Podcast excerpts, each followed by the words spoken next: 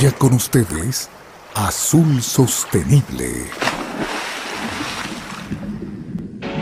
Un espacio de diálogo sobre la importancia del océano para Ecuador, relacionado a la conservación y el uso sostenible de sus recursos.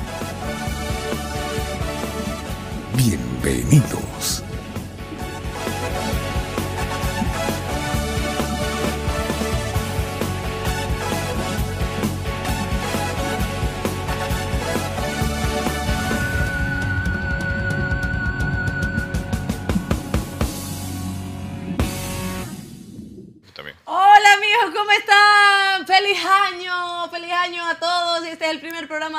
Sostenible, sábado 7 de enero del 2023 y estamos juntos a ustedes aquí de nuevo.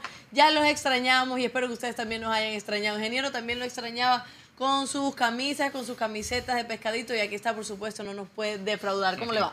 Para nada, mi querida Londra, un feliz año 2023 para todos, que hayan pasado un fin de año 2022 muy bonito con sus familias, que lo hayan disfrutado con tranquilidad, eh, comiendo mucho, pero bueno, me imagino que ya están haciendo dietas como ciertas personas que conocemos que están... Yo no, yo no. Antes no. Bueno, pero en todo caso, eh, felicidades en este 2023. Y bueno, aquí con Azul Sostenible dijimos que íbamos a continuar y aquí estamos. Y sigan viendo nuestros reel, que esta semana ya comenzamos a sacar noticias nuevas, eh, lo que pasa en el mundo de la acuacultura, de la pesca, de la contaminación, de la conservación marina. Sigan viendo, sigan nuestras redes para poderse informar justamente de lo que pasa en este Azul Sostenible, mi querida Londra. Así que Así aquí estamos muy contentos de volverlos a, Claro. a tener en nuestro programa. Y sobre todo, como dice Liz, en Instagram y tenemos TikTok también, estamos publicando información para que ustedes la compartan y por supuesto se entere de todo lo que está pasando a nivel nacional e internacional en el mundo de la pesca y la sostenibilidad. Y también sabe que todos los sábados a las 9 de la mañana estaremos aquí para que se conecte a través de Facebook y YouTube en vivo y nos pueda enviar sus comentarios y, eh, e interactuar junto a ustedes. Y hoy tenemos una invitada muy especial que ya la conocemos, que es parte de la casa, pero antes de presentarla queremos invitar, eh, precisamente por la entrevista de hoy, a todos aquellos candidatos a alcaldes, a prefectos, a concejales, que quieran venir a dar sus propuestas en cuanto a la pesca, en cuanto al cuidado de los ríos, en cuanto a la sostenibilidad, etcétera, etcétera, etcétera, para poder conocerlo, porque se habla mucho de otras propuestas que sí, que son muy importantes, pero también necesitamos saber qué va a pasar con nuestros brazos de mar que son realmente importantísimos. Así que ya lo sabe, si quiere venir a su sostenible, puede escribir eh, a nuestras cuentas, puede escribir a nuestro número y venga para acá sin ningún problema y le hacemos la entrevista y lo conocemos. Así que vamos a darle entonces la bienvenida a Isaac. Vamos a ponerla en pantalla a Mariana Benítez, candidata a concejal por Machala. ¿Cómo está Mariana? ¿Cómo le va? Muy buenos días, Guillermo, Alondra.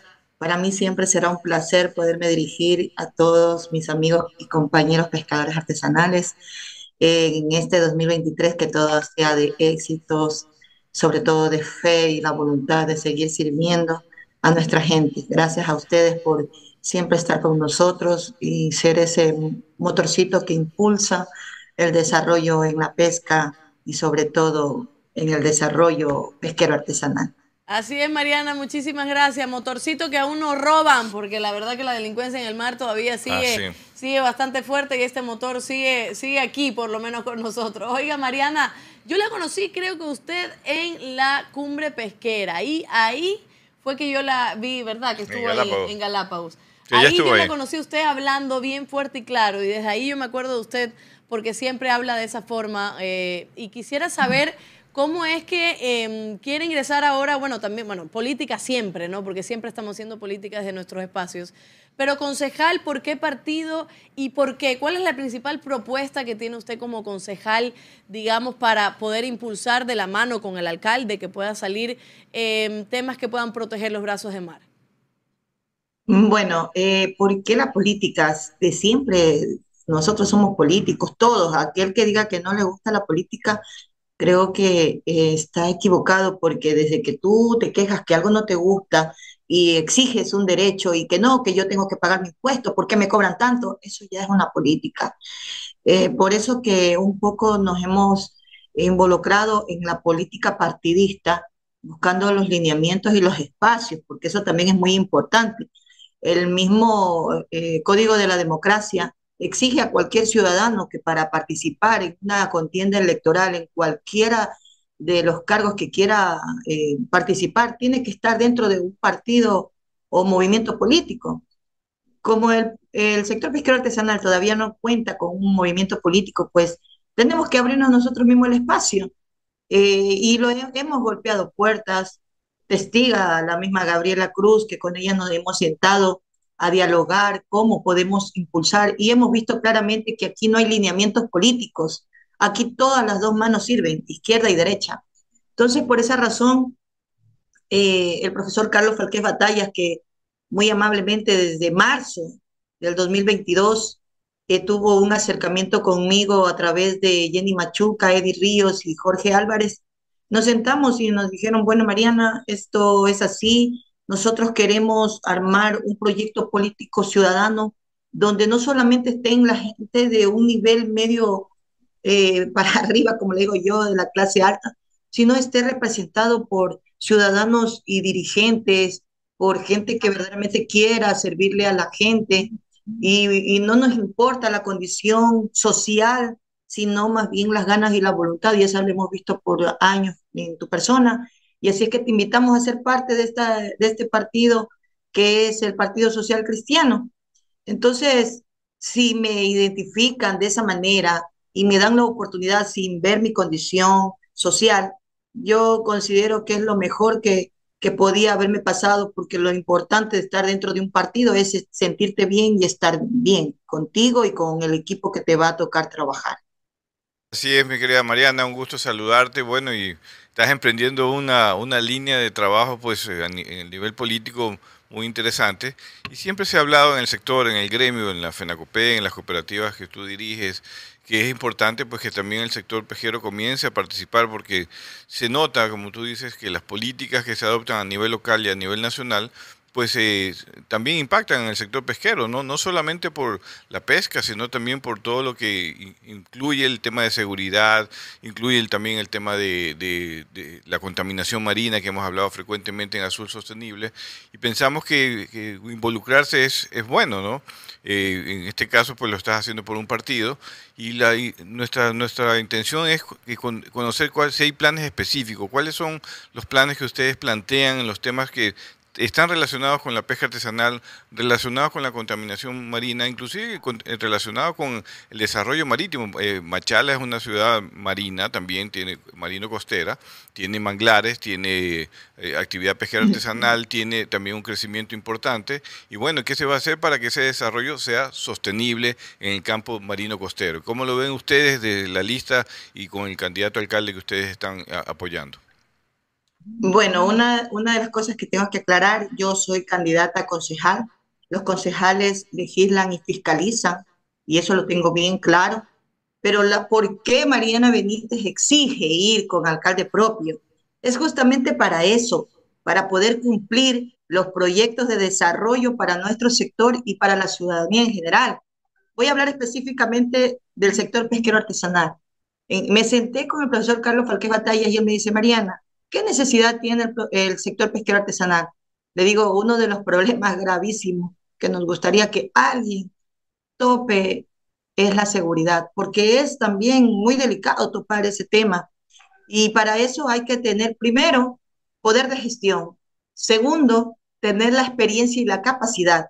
Y tercero, tener la voluntad política, que sí lo ha demostrado el profesor Carlos Falqué Batalla, porque para la ley de pesca él fue uno de los mentores dentro del Partido Social Cristiano para que la bancada nos apoye en su totalidad y ser la voz nuestra en la Comisión de Soberanía Alimentaria.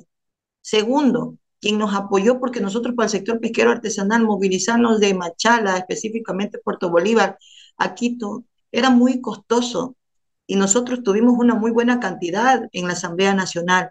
Y fue el profesor Carlos Falqués Batallas y algunos otros asambleístas que también nos apoyaron, pero estaban ahí pendientes y no como ahora que salen unos que no los conocemos, ahora como candidatos nuevos y dicen, queremos ser tu voz, queremos apoyarte. ¿Por qué no lo hicieron antes si el, sector pesquero artesanal ha estado ahí años de años viviendo de la pesca, sobre todo pasando las mismas necesidades pasando los mismos dolores de cabeza, no acceso a créditos, no acceso a la salud, no acceso a una seguridad digna, no acceso a un trabajo digno. ¿Dónde estuvieron? Pregunto yo. Por eso que el profesor Carlos Falquez Batallas ha dicho, sí, Mariana.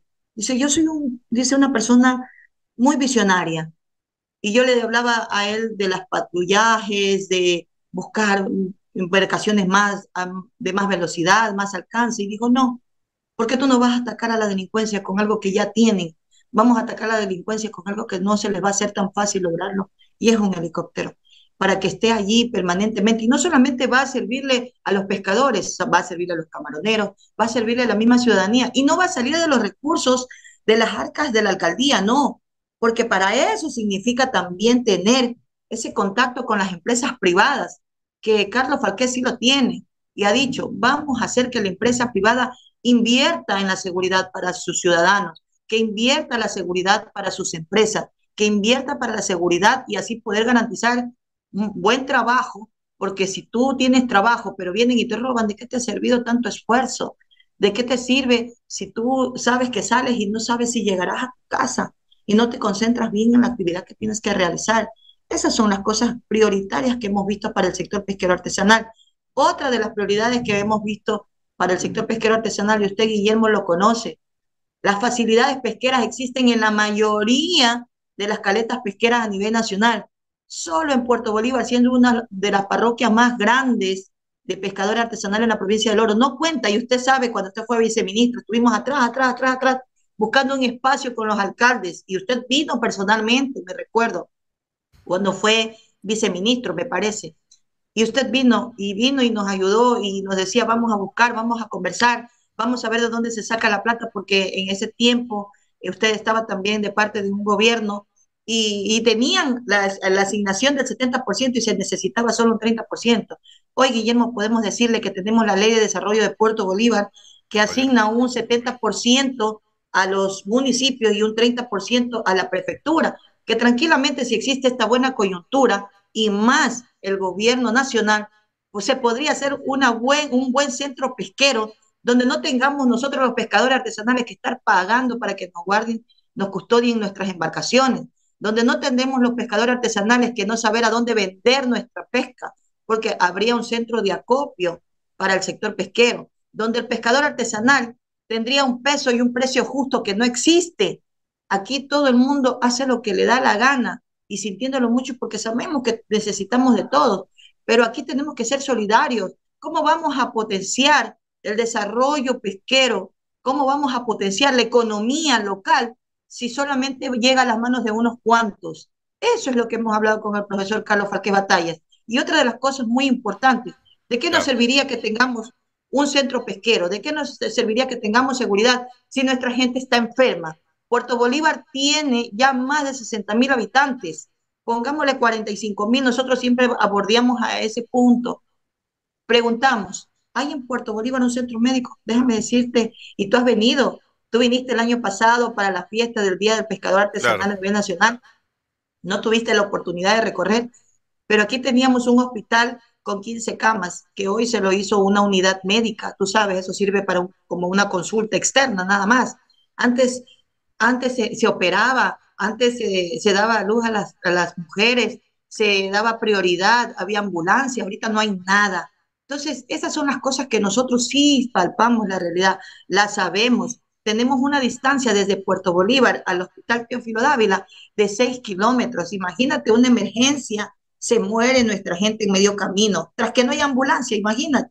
Entonces son cosas prioritarias que hemos visto con el profesor Carlos Falqués Batallas. Lo otro, el último, la última morada que tiene nuestra gente en Puerto Bolívar es ir a, a su último refugio, digo yo, y su casa, que es el cementerio. Puerto Bolívar transita 7 kilómetros. Y imagínate, saliendo casi de Machala, vía Balosa. Ah, y hay gente que no tiene para pagar carrito, bus. Y nuestra gente pescadora artesanal es muy humilde. En algún momento nosotros le hemos dado la mano para que eh, se puedan movilizar en bus. Entonces, todas esas cosas eh, inhumanas que no se han visto y que hoy el profesor Carlos Falqués Batallas, y van a decir a lo mejor, sí, pero el profesor ya fue alcalde y este, este otro. pero habían prioridades y hoy eh, le toca a Puerto Bolívar porque tiene tres representantes, no uno, tres. Yo estoy por el sector pesquero artesanal, pero ahí vamos. No, no, no, está, está muy bien. Yo estaba comentando aquí que eso es lo bueno que estés involucrada, porque la tienes muy clara, ¿no? Y es bueno que venga de parte del sector pesquero, candidatos, candidatas en tu caso, eh, que conozca la realidad del sector, porque lo que hemos visto, en los que hemos recorrido durante muchos años contigo, con toda la dirigencia artesanal del país, pues es que la poca atención, no solo a veces del gobierno nacional, sino de los gobiernos locales, que son los más cercanos, pues eh, no la tienen claro, entran a ser candidatos o candidatas, llegan a ser eh, dignidades, o, dignatarios, perdón, y, al final no ocurre nada con ese sector pesquero que contribuye con impuestos, que contribuye con actividad económica, que viven y desarrollan el perfil costero ecuatoriano y que realmente no la tienen claro en su momento de, de administrar y de llevar adelante políticas locales, ¿no? Incluso, Guillermo, una de las cosas que siempre he debatido, y no ahora que soy candidata, siempre les he dicho a la autoridad, siempre así, porque como dijo Alondra, siempre he tenido esa voz, no sé, o sea, yo quiero ser suave, pero no puedo, no puedo, yo soy como la ola, yo soy como la ola, suave, y cuando acuerdas, se vino la ventolera y... Te revuelca. Sí es. Entonces, yo le he dicho a la autoridad.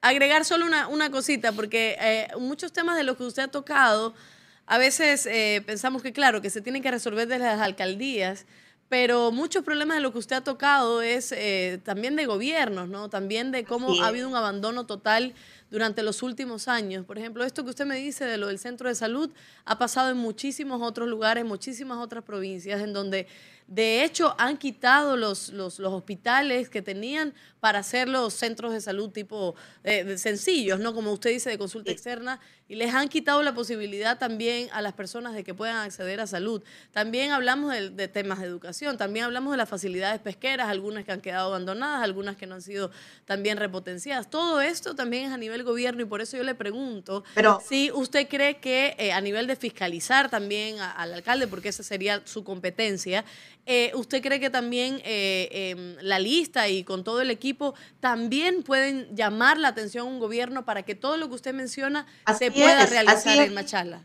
Claro que sí, claro que sí, Alondra. El Código Orgánico Territorial, territorial perdón, el COTAD, sí le dice claramente que puede hacer convenios interinstitucionales, impulsar, porque hay que impulsar, pero eso es cuando hay voluntad política de servir a su gente, cuando tú estás luchando y liderando para servir. Pero si estás luchando y liderando para servirte, buscas incluso ya proyectos que las mega por acá, que la, la, la construcción, la infraestructura, porque eso te va a dar pues réditos. Preocuparte de la salud, preocuparte de la educación, preocuparte de la seguridad, no te va a dar pues el ingreso económico que tú quieres personalmente. Pero nosotros sí lo vemos como prioridad.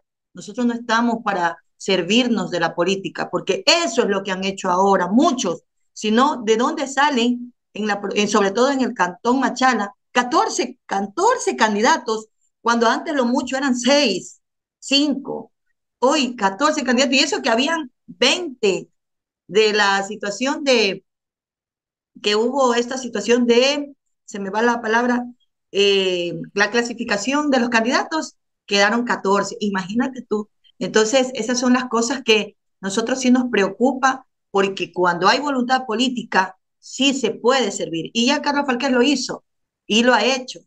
Incluso él ha estado luchando desde que estuvo en la Asamblea Nacional para que Solca tenga los recursos y tenga ya su propio espacio grande, porque lastimosamente queda, queda tan pequeño el Solca que tenemos en Machala, y hoy ya tenemos ya la infraestructura, el espacio para la infraestructura, y lo que pasa es la asignación de los recursos y se está presionando para que el gobierno nacional lo haga, porque también es otro que se le ha olvidado, que la salud en su gente es lo primordial. De nada nos sirve que genere trabajo si nuestra gente está enferma, pues de nada nos sirve que nuestra gente no tenga trabajo y todo sea privado. Parece que aquí tenemos un gobierno que no tiene la, suficiente, el suficiente amor y cariño y esa visión humana y solidaria para que su gente se sienta bien. Recuerda que salimos de una pandemia donde todos, todos los ecuatorianos creo que hemos quedado con una afectación por el mismo virus. Porque si no eres una cosa es otra, tienes mal tus pulmones, tienes mal tus riñones, tienes mal el hígado, o sea, todos estamos enfermos. Hemos quedado enfermos, este, y no sé si ustedes lo pasen, pero yo me siento incluso agotada porque ya no nos sentimos con esa vigorosidad que teníamos antes. Entonces, la salud es primordial para nosotros porque con eso podemos desarrollarnos, Guillermo, Alondra. Así es. Así es. Y, Mariana, no es solo cansancio de, de, temas de salud física, sino también mental, porque también hay una desesperanza total eh, y usted lo mencionaba, y ha habido también abandonos, pero, pero esas cosas también hay que conversarlas y que bueno, independientemente, yo estaba pensando, ¿no? Porque a veces eh, decimos, bueno, pero ¿por qué está en tal lista o por qué está en otra? ¿Y qué pasó? Independientemente de la lista, independientemente de la historia, de los antecedentes de cualquier lista en donde esté, yo creo que hay que enfocarse siempre en escuchar a las personas que tienen una propuesta y no dejarnos llevar precisamente por, por, por el partido más que nada, sino por qué proponen, quiénes son. Eso nos ha Alondra. Exacto. Entonces, Mariana, eh, usted ha hablado clarísimo en esta primera parte. Voy a ir a una pausa también para leer algunos comentarios que nos puedan llegar y enseguida volvemos con usted para ya eh, terminar la entrevista y sobre todo saber qué más se propone, qué más hay para Machal y qué más necesita, sobre todo el sector. Así que ya volvemos. Quédate en sintonía. Ya volvemos con más de Azul Sostenible.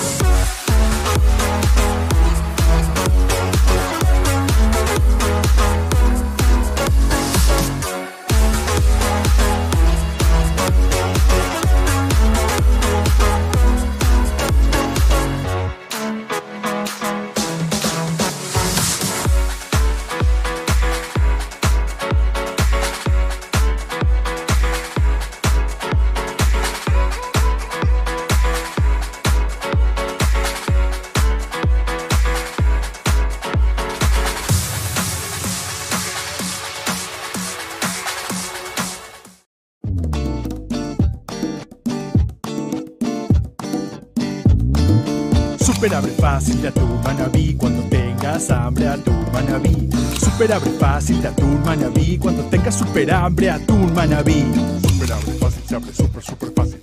Super abre fácil se abre super super fácil. Para mano chiquita o mano grandota levantas y del mar a tu boca. Super abre fácil de atún manabí cuando tengas super hambre atún manabí. Seguimos con Azul Sostenible.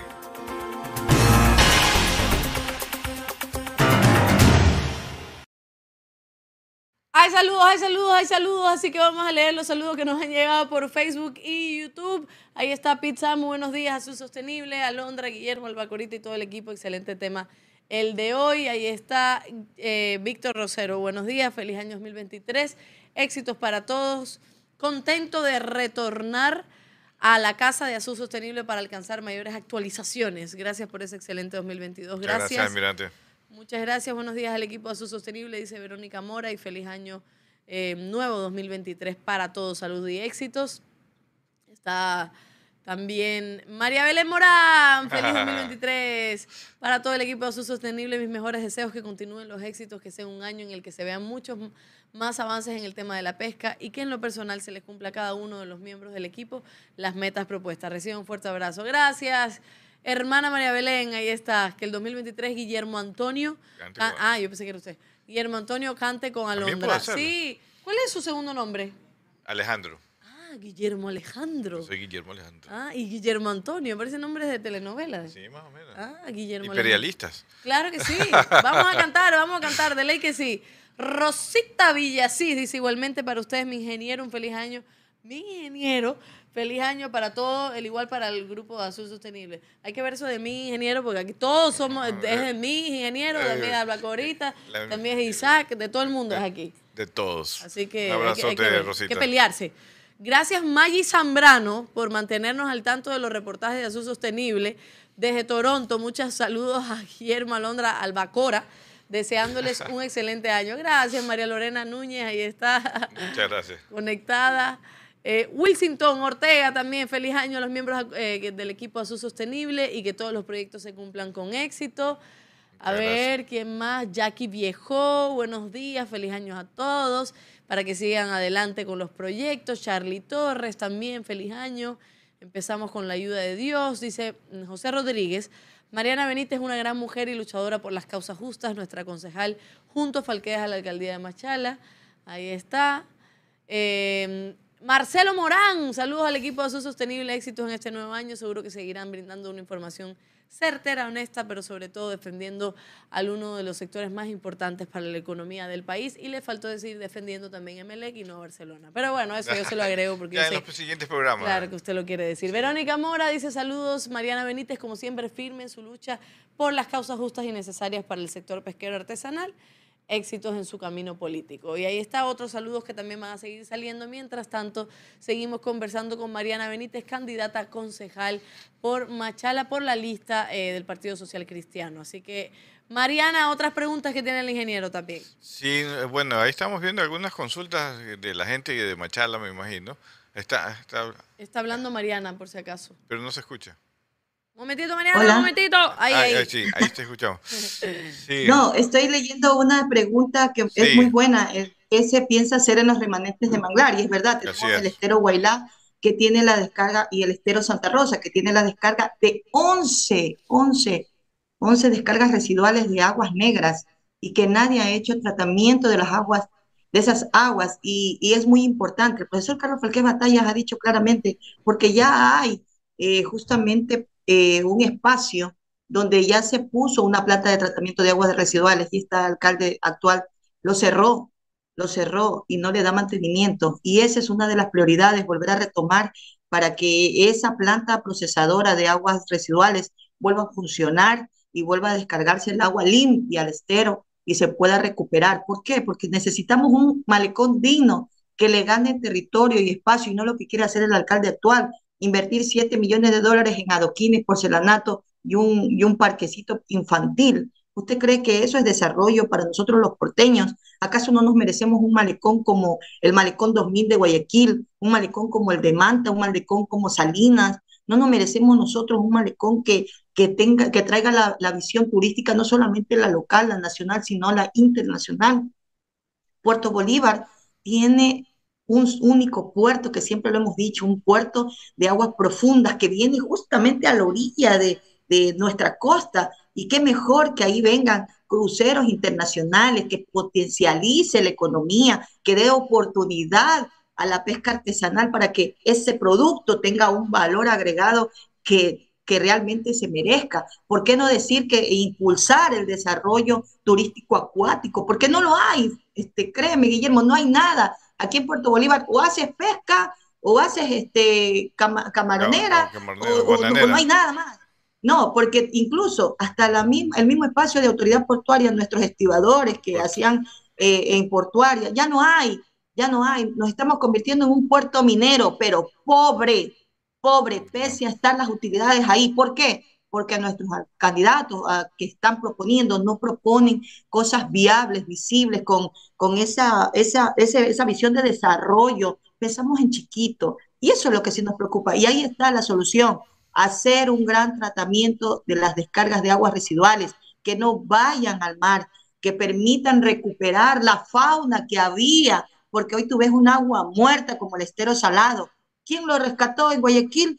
El Partido Social Cristiano. Por eso ellos saben cómo hacerlo. Las grandes políticas se pueden copiar y ahí está. Y eso es lo que tenemos que plantearlos aquí, Guillermo. Mariana, de- acuerdo contigo, yo creo que hay muchas cosas que pueden hacer los, los municipios, las alcaldías, eh, pero hay algo que en mi opinión no, no han hecho casi ninguno, eh, por lo menos ninguno creo que hasta ahora, y es combatir la contaminación como es adecuado. Tú lo has tocado, tú has abordado el tema bien ahora. Eh, y, Machala y el Oro es una provincia muy rica, muy llena de producción de diferentes zonas pesqueras, acuícolas, bananera, agrícola, eh, minera, que también esa contaminación viene de allá. Eh, y bueno, las ciudades van creciendo, pero no vemos esos, esas plantas de tratamiento o una, un plan de gestión ambiental que realmente garantice que las zonas costeras donde justamente se desarrolla el sector pesquero artesanal y el Golfo de Guayaquil, que es un tema que nosotros hemos venido abordando desde el año pasado, nuestra preocupación por la contaminación por plástico. Ustedes han hecho eh, como sector pesquero campañas de limpieza en Puná, también seguramente allá en el Oro pero en todo caso es un tema grave que se tiene que abordar desde los municipios también, con el gobierno nacional, pero los municipios tienen que abordar con el sector privado de la mano para que esas obras pues, que, son importantes, el malecón y otras infraestructuras eh, que sean adecuadas, pues eh, también eh, se conviertan en algo bonito, porque nada vale ir a un muelle, en, Manta ha ocurrido, yo, yo viví en Manta muchos años, y estás en un malecón y huele mal. O sea, ¿de qué vale tener algo, claro, los olores y no se hacen las cosas adecuadamente? Y, por lo tanto el tema de la contaminación eh, marino-costera sobre todo es un tema gravitante y allí tiene que haber un plan. El profesor Falqués con el equipo de ustedes están planteando algo que es severamente importante para poder realmente eh, combatir la contaminación, así como la pesca ilegal, la seguridad y todo, que también es muy importante. Yo sé que tenemos muchos temas graves que abordar pero yo sé que también el tema de la contaminación sí está en manos también de los municipios y pueden hacer algo, ¿no? O deben hacer sí, Guillermo. Justamente el centro, el, este centro pesquero es para ordenar, porque recuérdate, tú, tú, tú se has venido pues aquí al malecón y por el lado donde se comercializa la pesca, es, todo está en la calle, de se destripa pescado al mar, se coge, se descabeza camarón al mar, o sea, no hay un tratamiento. ¿Qué te parece que si aquí se pone y hay que buscar los espacios? Por eso te digo, si tú no conoces la realidad de nuestra gente, no puedes proponer. Aquí ya debería haber una planta de procesamiento justamente de las vísceras, de la, todo lo que se desecha de, del productos del mar, y no lo hay, no lo hay. ¿Por qué? Porque eso no da dinero pues a la gente que de, de de la autoridad, pues eso le da dinero, trabajo a nuestra gente humilde, pues a ellos le va a generar dinero, a ellos le va a generar trabajo. Por eso que nosotros estamos hablando de un planteamiento humano, social, pero sobre todo solidario con el ambiente, que tengamos esa, esa conciencia ambiental, porque también estamos conscientes que nosotros los pescadores artesanales traemos un problema también, pues, pero ¿dónde está, pues, para poder poner los aceites negros que, ya no nos sirven a nuestras máquinas, a nuestros motores de fuera de borda? ¿Dónde está un espacio para poner nuestros trasmayos que ya no nos sirven y no poderlos arrojar al mar? ¿Dónde está un proyecto de recolección de basura municipal que coja y sobre todo le pague pues por hacer ese trabajo de limpieza que le corresponde también a los municipios y, a la, y, a, y en este caso al Ministerio del Ambiente? Porque todo eso debe de ser concatenado. Pero insisto, eso es cuando una autoridad se preocupa por su gente. Pero aquí vemos al pescador como que si él no existiera aquí en tierra. Y eso nosotros lo hemos venido exigiendo. El pescador, es verdad, más tiempo pasa en el mar, pero es un ciudadano de aquí, de Machala, de Puerto Bolívar, y él también vota y a él también le piden su voto. Y por eso nosotros hemos dicho, vamos a ser parte de esta política social pero sobre todo con una visión humana y sobre todo de protección de los recursos y del medio ambiente. Por eso que nosotros eh, tenemos esa práctica con el profesor Carlos Falquez Batallas de decir que lo bueno vuelve, porque ya se ha visto pues el cambio que hubo en Machala desde 2005 y él hizo la transformación de esta ciudad, porque antes era una entrada que era puro polvo, o sea, la gente vivía desanimada, desorientada de, un, una charla. Tú entras a Machala, tú has venido y es linda verla, a pesar que ahora está un poco descuidada. Pero vamos a volver y va a volver a ser una machala que brilla y que le dé esa oportunidad a nuestra gente de trabajar, que el que machaleño vaya a Puerto Bolívar y se sienta seguro, que, que la gente de afuera de nuestro país, y de todos los lugares que vienen, que vienen de la sierra, vienen de la misma costa de Santa Elena, vienen de Manta, vienen de Esmeralda, se sientan seguros, que sientan que van a comer algo rico, que van a comer algo saludable. Así es. Y mucho más allá, vamos a volver con la salud. En este caso, en las clínicas móviles que ya no hay. Antes habían clínicas móviles, aparte de los centros médicos, habían las clínicas móviles. Vamos a volver con las mochilas escolares. Aquellas madres de familia que no saben cómo darle educación a sus hijos, no se van a preocupar porque antes ya había con el profesor Carlos Falqués Batallas.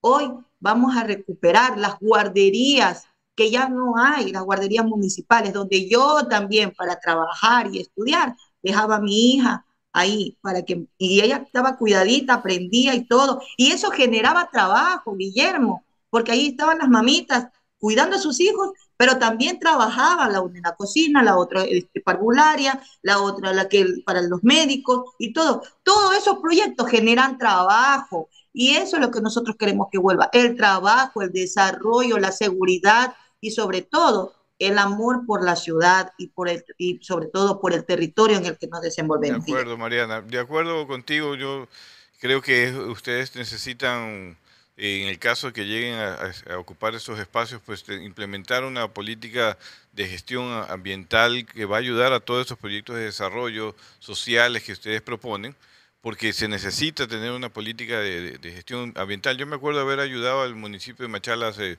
como 15 años atrás eh, con un proyecto del Banco Mundial a fomentar la creación de la unidad de gestión ambiental, una dirección de gestión ambiental en algunos municipios, entre esos el de Machala, y se creó, pero se quedan a veces como departamentos pequeños, no les asignan recursos, no les asignan un plan de, de cuatro años con recursos adecuados del, del gobierno local y del gobierno nacional para implementar un plan de gestión ambiental verdaderamente serio eh, que resulte en que se reduzca la contaminación marina y que las ciudades, pues aparte de tener buenas obras y buenos servicios sociales, pues también tengan un ambiente adecuado, ¿no? un ambiente de calidad, que es lo que también se busca, ¿no?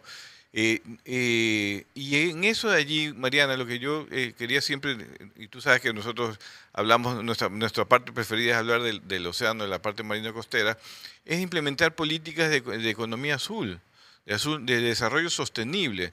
La economía azul es una política que hoy día se está implementando a nivel nacional, a nivel local, en el mundo entero, porque abarca todos estos temas, la contaminación, desarrollo pesquero sostenible, desarrollo acuícola sostenible, toda la parte marino-costero, y por eso se llama economía azul, creo que nos copiaron azul sostenible.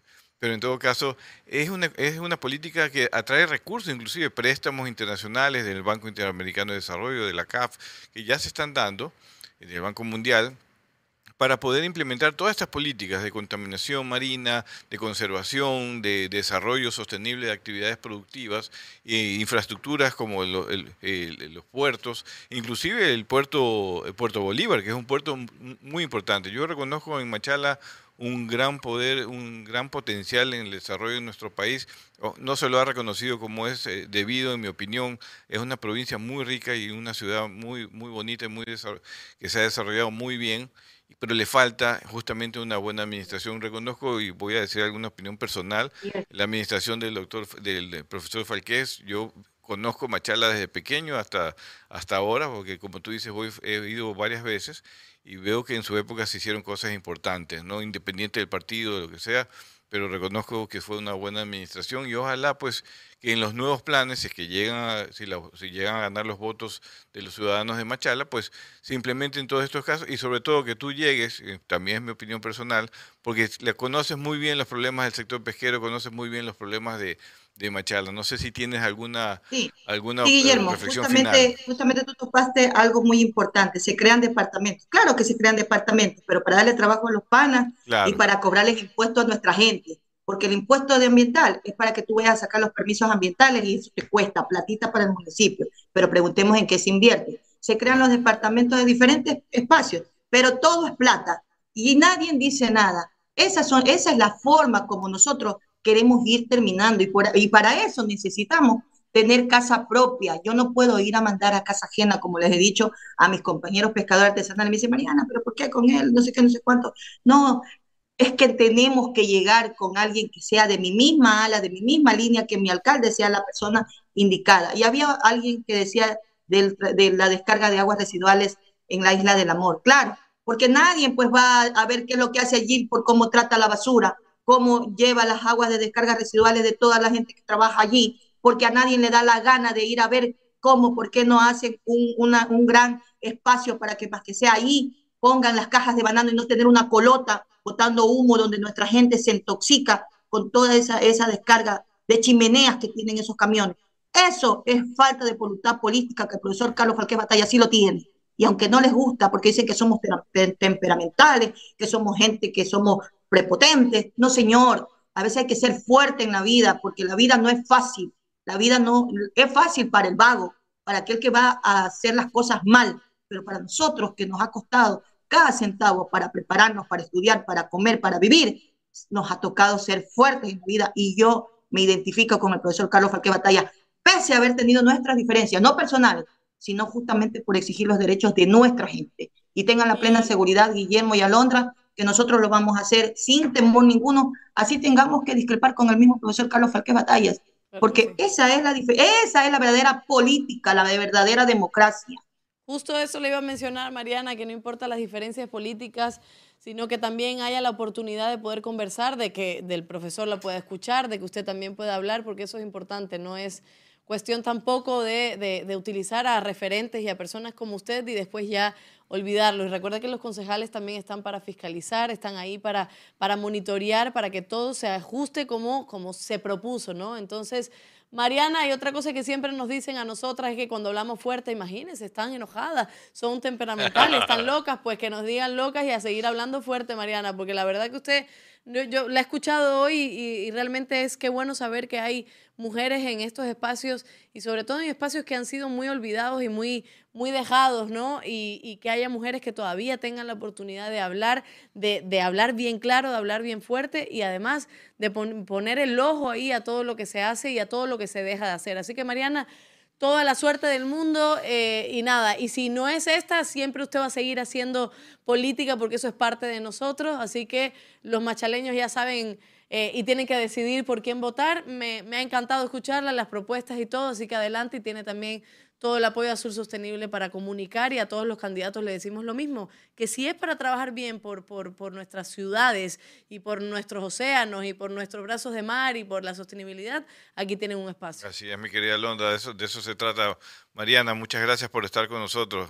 Y bueno, siempre has estado con nosotros. Permítanme invitarlo al profesor Carlos Joaquín Batallas, eh, vamos a coordinar para que pueda también participar. Y ahí le hagan todas las preguntas como alcalde, porque consideramos que él es la, la mejor opción que tiene Machala, independientemente e indiscutiblemente de la edad y todo lo demás, si no fuera así, pues Uruguay hubiera fracasado pues con nuestro presidente, que yo lo tengo en mi corazón, Mujica, es uno de, los, pues, de mis referentes, un hombre muy humilde que pese a haber sido este presidente, él vivió, vive y sigue viviendo en la humildad, y eso es lo que queremos. Yo sé que Carlos Falquez Batallas no es la persona humilde, pero créanme que solidaria en este tiempo que he tenido la oportunidad de caminar con él, lo ha sido, porque no es de las personas que lo que hace tu mano derecha la ve a la izquierda. Y eso habla mucho mejor todavía y he cambiado mi chip porque veo que aquí no hay lineamientos políticos, sino la vocación de servir. Un lindo día para todos los amigos y amigas y que tengan un excelente 2023, Guillermo y Alondra, que Azul Sostenible crezca de éxitos y bendiciones, pero sobre todo que no les callen la voz, que sigan siendo nuestra arma fundamental para seguir preservando y conservando lo que a todo el mundo le debería importar, que es el mar, porque los ojos, la visión, el desarrollo va a estar allá en el mar, y eso lo hemos dicho también nosotros en las grandes universidades, y no nos vamos a cansar. Que tengan un lindo día y muchísimas gracias por la invitación. Gracias, gracias Mariana, muchísimas un abrazo gracias, grande, éxito. Gracias. Y bueno, la humildad también está en el corazón, no podemos tener mucho, pero si seguimos siendo también humildes, eso es lo importante. Ya lo sabe, esa fue Mariana Benítez, y, y otra vez le decimos a todos los candidatos a concejales, a prefectos o alcaldes, que quieran venir aquí al programa a hablar y de las propuestas, pues adelante.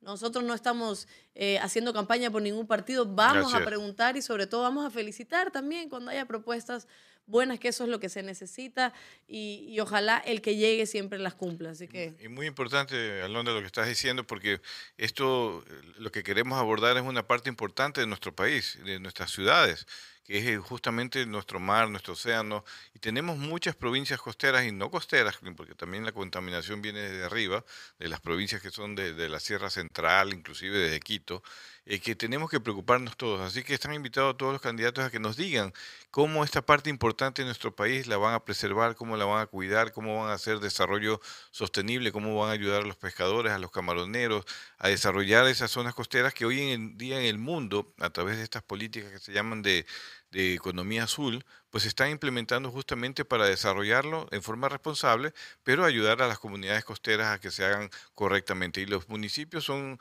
actores claves justamente en todas estas actividades, mi querida Londra. Así es, así que adelante y bienvenido.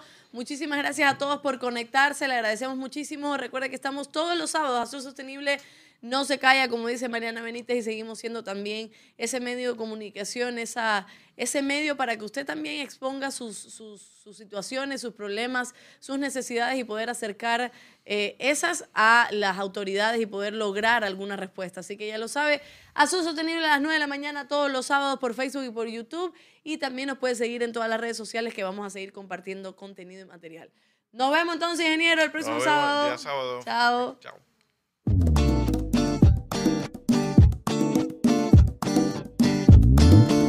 Super abre fácil de atún manabí cuando tengas hambre atún manabí. Super abre fácil de atún manabí cuando tengas super hambre atún manabí.